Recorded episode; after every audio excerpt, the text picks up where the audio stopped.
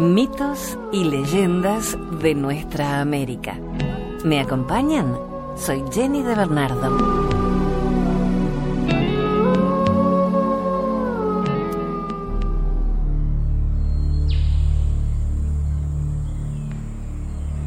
Los pájaros de fuego y el monstruo de las aguas es una leyenda de la tribu de los Arikara. Los Arikara, también llamados Sanish, Arikari o Ri, son una tribu aborigen que habla una de las lenguas cadoanas, Hokasiux, cuyo nombre proviene del pauní pariki, que quiere decir cuerno, pero que se hacían llamar Tanish los hombres. Vivían en el curso superior del río Missouri, entre el río Cheyenne, Dakota del Sur, y Fort Berthold, Dakota del Norte. Actualmente comparten la reserva de Fort Berthold con los Hidatsa y los Mandan. Eran expertos cultivadores de maíz con el cual comerciaban para obtener carnes y mantas. También cultivaban guisantes, calabazas, tabaco y girasol, trabajo encargado a las mujeres, mientras los hombres cazaban guapitíes, ciervos y búfalos. Asimilaron algunos elementos de las civilizaciones de las llanuras, pero eran sedentarios y conocidos como comedores de maíz. Vivían en ciudades semipermanentes de casas cubiertas de tierra y llevaban gorros de piel de nutria. Las actividades del poblado eran controladas con referencia a una masa sagrada que estaba en manos de un sacerdote. Este oficio y el cargo de caudillo tendía a mantenerse en posesión de unas pocas y primordiales familias.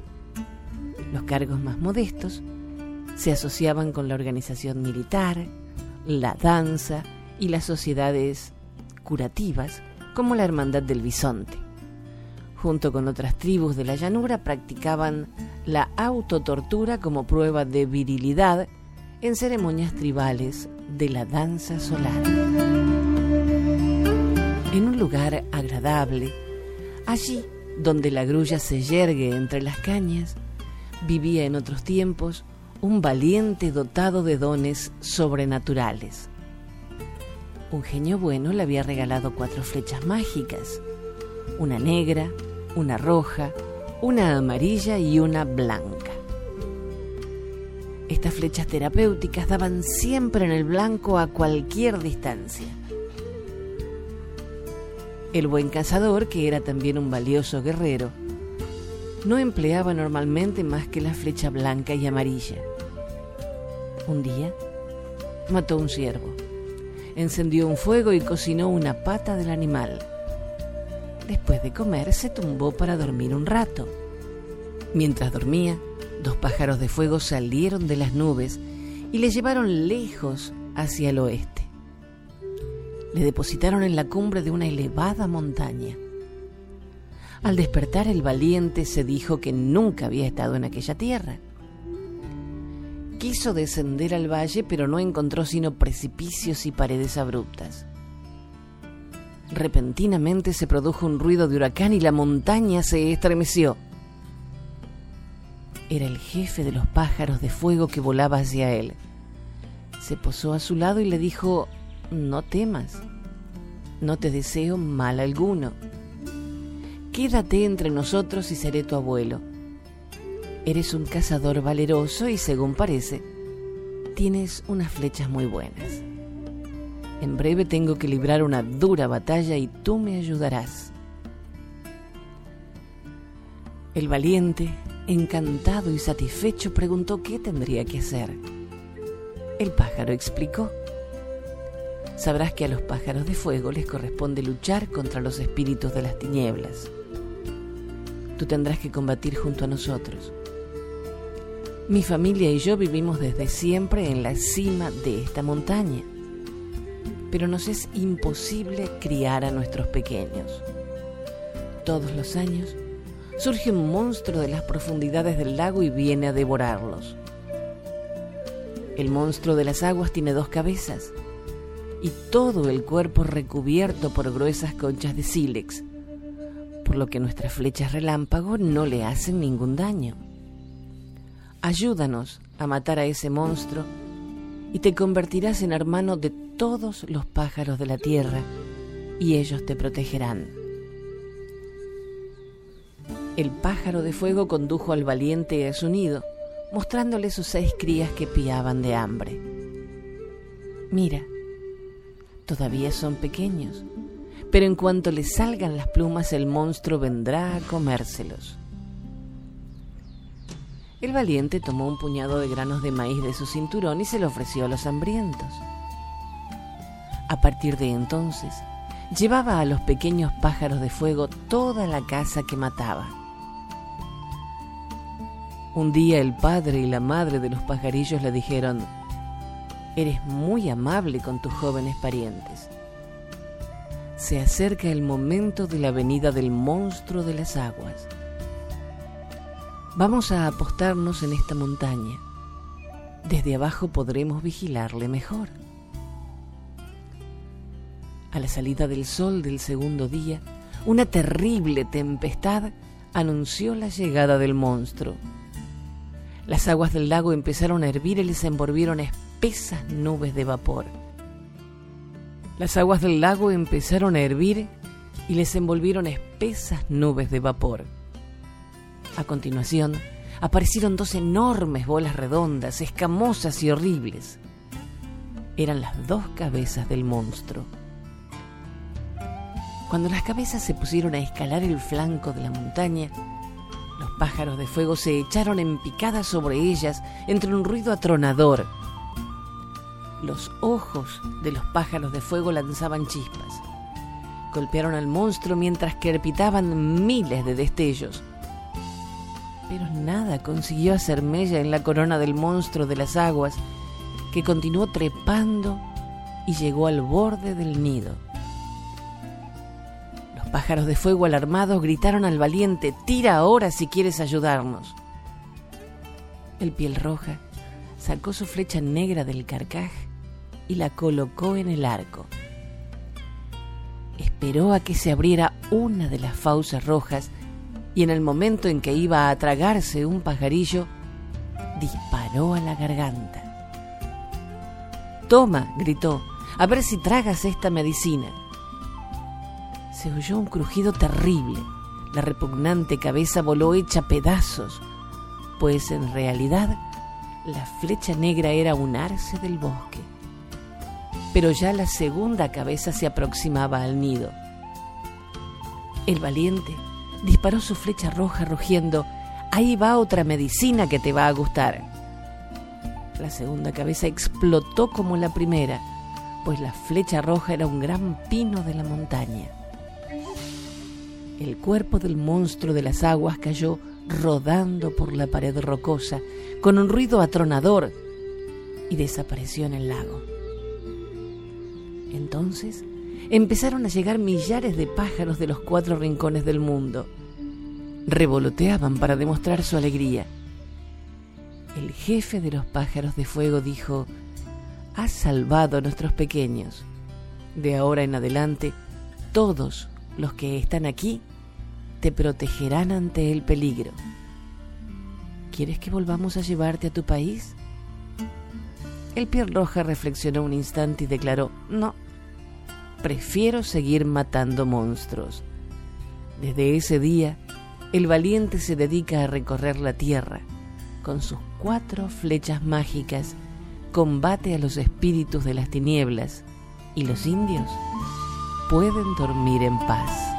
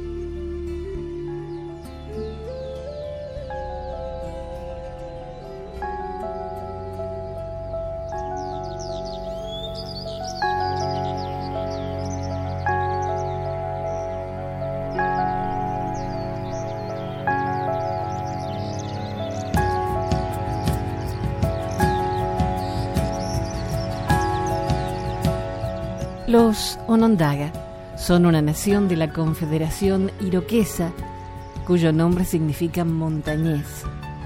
Vivían en las márgenes del lago Onondaga.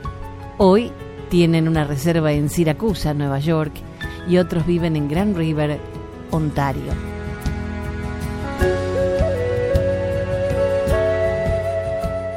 De los indios Onondaga es esta leyenda que vamos a compartir el viaje al fin del mundo. En el tiempo en que la Tierra era joven, en el lugar en el que se levanta el sol, vivía un hombre joven dotado de sorprendentes poderes. Era hombre que va. Reunió a la gente de un poblado y les dijo, marcho hacia el oeste, por el sendero de la guerra únicamente pueden acompañarme los guerreros jóvenes, pues las batallas serán duras. Juntos conseguiremos la gloria que recaerá sobre nuestra tribu. Los que quieran seguirme tienen que hacerse la idea de abandonar a sus padres e incluso de perder su propia vida a lo largo del viaje. El camino será largo y ningún obstáculo, ningún peligro me apartará de mi meta.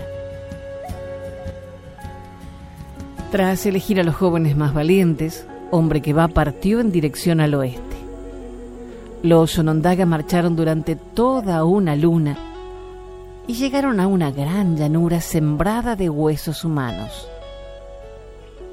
Atención, aquí se oculta un peligroso enemigo, anunció hombre que va borremos nuestras huellas tras nosotros y avancemos con prudencia.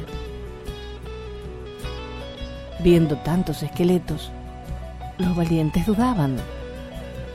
Un pájaro descendió en picado hacia la tropa y fue a posarse delante de hombre que va. Este le preguntó, explícame, tú que vives en estos parajes, ¿de dónde proceden estos huesos? Huyan mientras estén a tiempo, respondió el pájaro. Este es el territorio de un hombre terrible que se llama Owisondeyón, talón largo. Nadie ha podido nunca hollar sus tierras sin morir. Sus flechas se partirán contra su traje de piedra. Además, lleva un dardo en el talón con el que traspasa a sus víctimas. Hombre que va se volvió a sus jóvenes valientes. Por fin encontramos un enemigo de nuestra talla. Lo liquidaremos en un abrir y cerrar de ojos. En ese momento, Talón Largo apareció entre dos árboles. Era horrible. Tenía todo el cuerpo cubierto de escamas de sílex. Separados, rodéenlo, gritó el jefe. Lancen sus lazos de cuero crudo y aten a ese truán a los árboles. Cuando Talón Largo estuvo inmovilizado, hombre que va exterminó al malvado tirándole una flecha al ojo y le arrancó la cabellera. Habían muerto dos guerreros de un golpe de dardo. La tropa continuó el camino. El más valeroso llevaba la cabellera de talón largo en la punta de su bastón. A un paso, los lobos veían cómo los Onondaga combatían la maldad. Al llegar a una ciénaga el camino se hizo peligroso. Centenares de serpientes esperaban a los Onondaga. Envuélvanse las piernas con corteza, aconsejó hombre que va. Este agarró una serpiente y le preguntó, ¿por qué viven aquí en tan gran número? ¿A quién protegen? Bajo la presión de los dedos que le apretaban el cuello, la serpiente se vio obligada a responder, protegemos a Jodaneya. En nuestra lengua ese nombre significa aquel cuyo brazo es un garrote. Nuestro amo no permite que nadie pase por aquí. Tras esas palabras, atacaron por todas partes manojos de serpiente los Onondaga tuvieron que incendiar las hierbas secas para deshacerse de ellas. Entonces, con enorme estrépito, aquel cuyo brazo es un garrote, salió de una ciénaga. Los brazos, en forma de cachiporra, hacían estallar las ramas de los árboles y volar las hojas a su alrededor. Era abominable. Silbaron las flechas de los onondaga y el monstruo de madera se encontró erizado de dardos, como si fuera un puerco espín. Hombre que va, gritó, nuestras flechas solo le pinchan la corteza. Mejor será que prendamos fuego a este tipo tan feo, pues no debe tener mucho calor en esta ciénaga. Los valientes incendiaron al gigante, que pronto cayó hecho cenizas.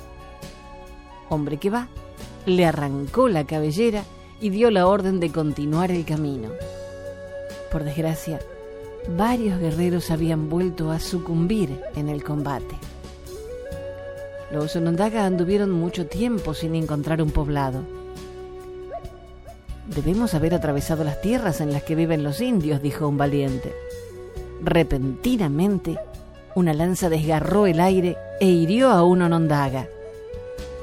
¿De dónde viene? se asombró hombre que va, que no veía a nadie por los alrededores. Otra flecha se clavó en la tierra. A continuación, una lluvia de flechas se abatió sobre los guerreros. Diríase que caían del cielo. Es extraño, dijo el jefe. Rápido, vamos a hacer unos escudos para protegernos. En lo más fuerte de la tormenta, hombre que va recogió una lanza y la miró malévolamente. ¿Quién te ha lanzado? Contesta o te parto en dos. Nuestro jefe Owendona, respondió la lanza. Su nombre quiere decir una sola costilla. Tiene todas las costillas unidas para formar un solo hueso. Así, dispone de una armadura invulnerable. Huyan antes de que los aplaste. Eso vamos a verlo, exclamó hombre que va. ¿Dónde se esconde ese pretencioso? Quiero soplarle la nariz. Aún siguieron cayendo lanzas, pero se estrellaron contra los escudos. Apareció un hombre horroroso. El pecho le desaparecía por completo tras un largo hueso. Enseguida se entabló el combate. Durante un cuarto de luna, los Onondaga retrocedieron ante las cargas del enemigo. Durante el cuarto siguiente recuperaron el terreno perdido. Por fin, hombre que va rompió el pecho de una sola costilla con la cabellera de aquel cuyo brazo es un garrote que tenía un gran poder. Pero en esa batalla murieron cuatro valientes más. Y el ejército volvió a reemprender la marcha. Ahora el camino estaba recubierto de rocalla. Los onondagas llegaron ante una elevada montaña. En su flanco se abría una inmensa caverna. La entrada la guardaba un ser curioso. Colgado de una raíz recordaba un pellejo hinchado. Este espantoso ser carecía completamente de huesos. Al ver a los onondagas, la cosa se puso a cantar. Vuelvan sobre sus pasos, hombrecitos. Nadie puede entrar aquí. Hombre que va, avanzó. Dinos quién es tu amo, hombre piel. Si no, este tomajo te desinflará rápidamente. El otro tembló. Es un gigante al que no puede herir ningún arma. Sigan mi consejo y retrocedan. Los Onondaga pasaron al otro lado. Más lejos, descubrieron huellas de unos pies tan grandes que dentro habría cabido un bisonte. Aquí vive un enano, desafió hombre que va. Vamos, escalemos la montaña que tenemos ante nosotros pero a pesar de su arrojo tuvieron que renunciar, tan alta era. Entonces se dieron cuenta que no se trataba de una montaña, sino del gigante del que les hablara la cosa blanda. Sin dudar, hombre que va se lanzó al ataque. Por mucho que los Onondaga dispararan flechas y golpearan con sus garrotes, los golpes no surtieron efecto. El otro dormía como una marmota. los valientes permanecieron indecisos. Al fin, el gigante se despertó sin ayuda de nadie. Al acordarse, aplastó a algunos indios que se habían aventurado demasiado. Pronto vio a los Onondaga. ¿Qué es lo que quieren? Márchense. Aquí están en mi territorio. Dicho lo cual, el gigante sopló sobre un joven valiente que salió volando como una pluma. El infeliz chocó contra un árbol con tanta violencia que el cuerpo, la cabeza y los brazos traspasaron la corteza. Solo las piernas quedaron fuera. Los jóvenes Onondaga, espantados, corrieron a ocultarse en alguna grieta de roca. Hombre que va les recriminó. Hemos venido de tan lejos para ceder ante este montón de piedras. Salgan de los agujeros e imítenme. Hombre que va entonó su canto de guerra.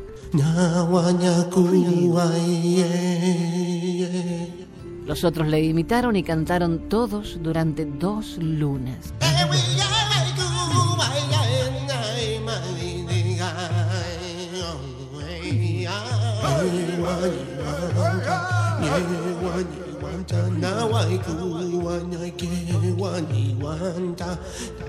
El canto continuo de los valientes incitaba al sueño al gigante, que bostezó y se durmió.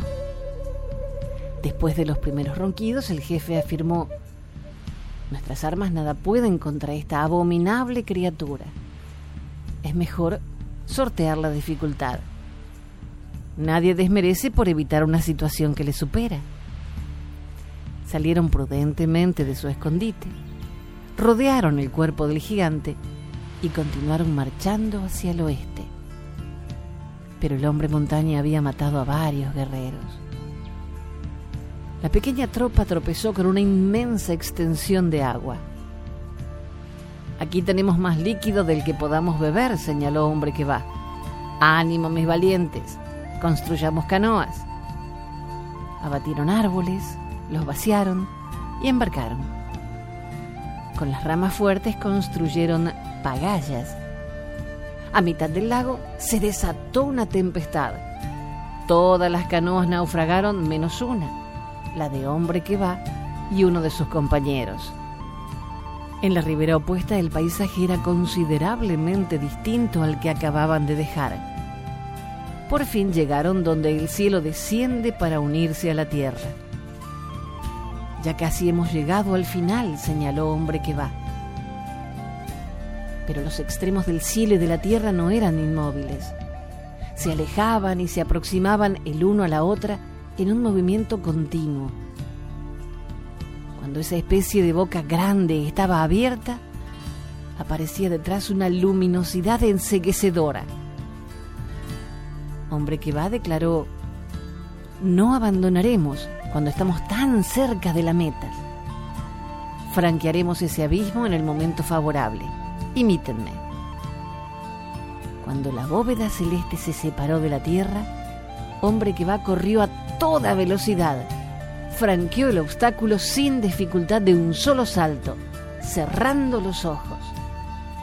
Detrás de él, el joven valiente tomó carrera, pero conservó los ojos abiertos y quedó cegado por la intensa luz. Tropezó. La boca del horizonte se cerró y lo aplastó. Hombre que va se encontraba en el dominio celeste. Allí la claridad del día era tan grande que penetraba hasta el fondo del alma. La luz irradiaba flores gigantescas que sobrepasaban la cima de los árboles. Estupefacto, hombre que va, se adentró en ese país irreal y descubrió a una vieja delante de su tienda. Al verla, ella le dijo, Entra, extranjero, mis hijos y yo te esperábamos. Los niños le saludaron. Ah, ya llegaste pensábamos que conseguirías venir hasta nosotros. Estás cansado, puedes quedarte en nuestra cabaña por un tiempo. Le dieron una estera para acostarse. Por la mañana, los niños despertaron a hombre que va. Ven con nosotros, verás cómo cazamos. Anduvieron mucho. De repente, el mayor de los hermanos señaló una gruta al borde de una ciénaga. Allí descansaba una bestia inmunda. Es un monstruo amarillo. Aquí hay muchos genios malos. Tenemos que vigilar para que no salgan de su caverna. Si no, irían a la tierra y realizarían grandes destrozos. El mayor movió el dedo gordo del pie. Entonces el rayo y los relámpagos golpearon al monstruo amarillo y lo mataron con un estrépito ensordecedor.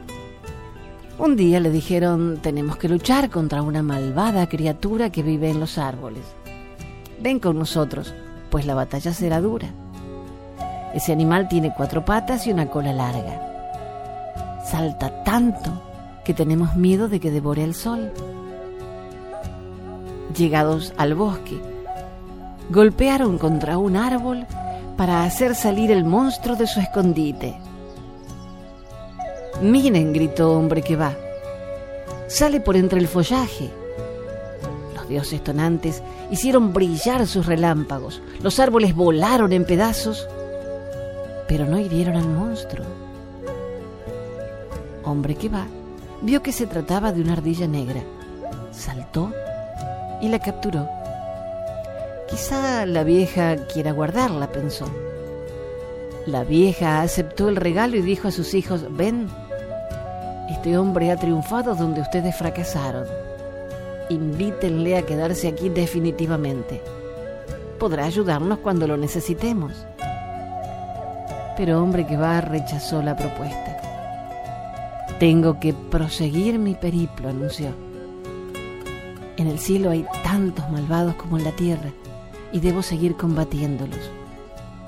Y partió tras agradecer a los dioses tonantes su acogida aún hoy llegan a la tribu de los Onondaga las aventuras de hombre que va. Y a través de ellas, estos indios condicionan su forma de vida cotidiana.